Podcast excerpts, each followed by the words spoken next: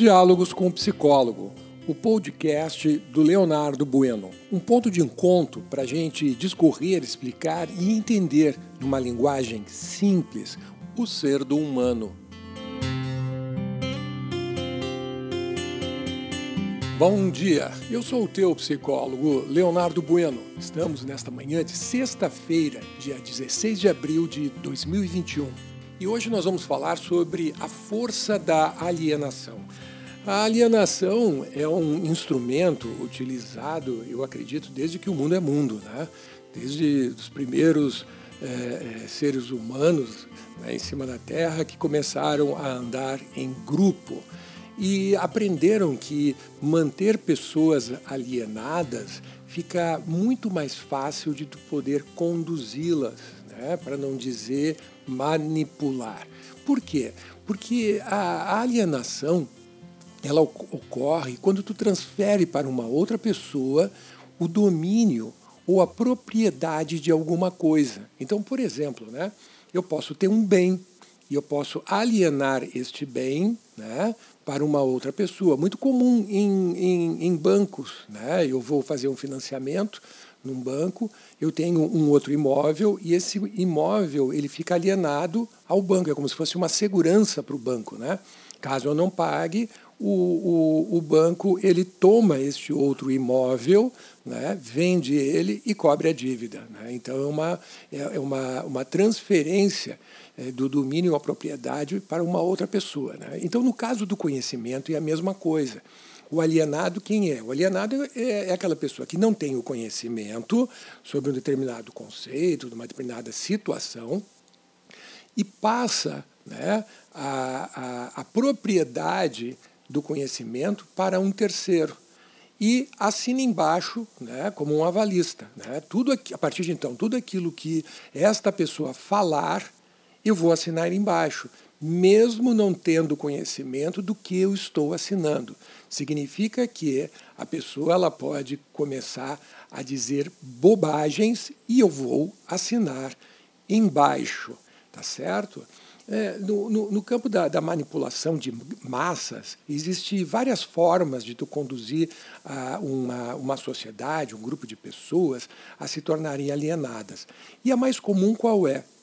Você faz uma primeira afirmação, né, que é uma afirmação de senso comum, que todas as pessoas concordam porque sabem o que é.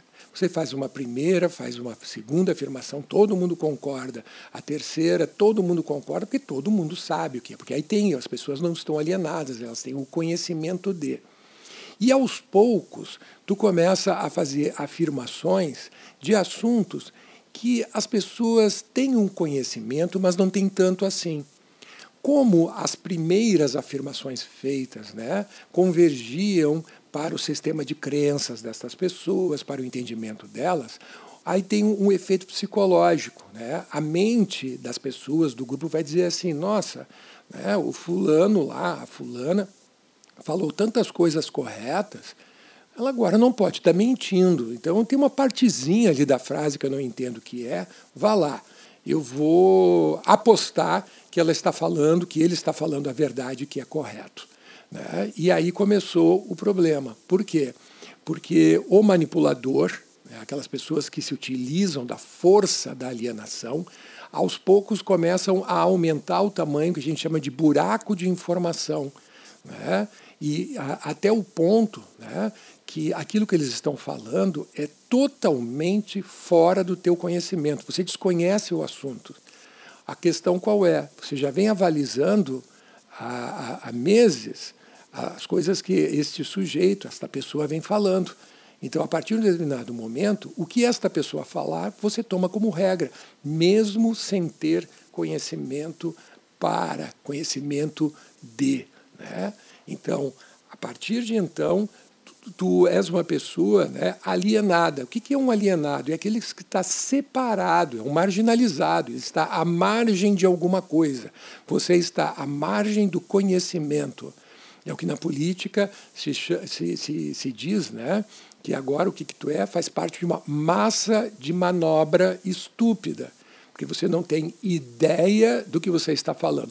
Muito comum em centros universitários, onde é, já dei várias aulas né, em universidades federais, particulares, né, mas isso tende a ser mais intenso nas universidades federais, onde você pega esses jovens que decoraram algumas frases, né, uh, alguns trechos de livros, mas nunca leram um livro de cabo a rabo, nunca fizeram uma, uma análise crítica daquilo que leram.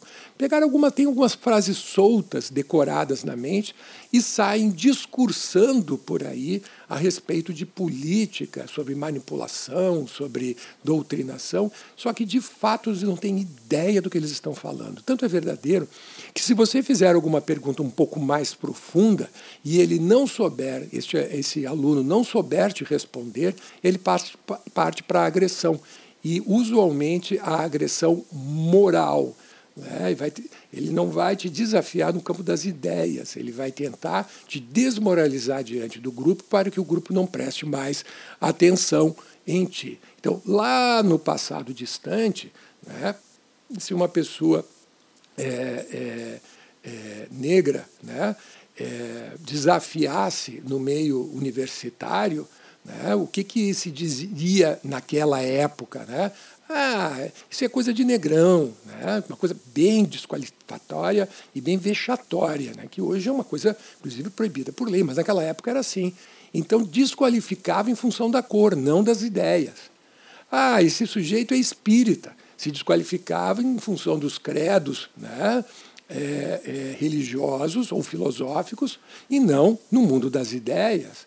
Ah, esse sujeito é homossexual, é uma bichona é uma lésbica, uma sapatona, é, se desqualificava em virtude né, das, da, da, da, das preferências, da opção sexual, e não no campo das ideias.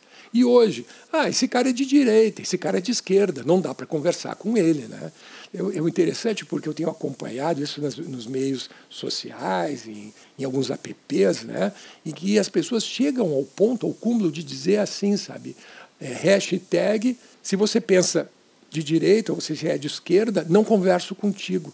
Isso é o cúmulo, é o cúmulo. As pessoas elas estarem se medindo e se aproximando, se afastando, única exclusivamente em função de que alguém vai convergir com as tuas ideias ou não. E aí é um ponto interessante, né? Convergência de ideias ou divergência de ideias não diz respeito a a, a força da alienação. Bem pelo contrário, divergir de ideias é importantíssimo para que a gente possa raciocinar. Tá certo?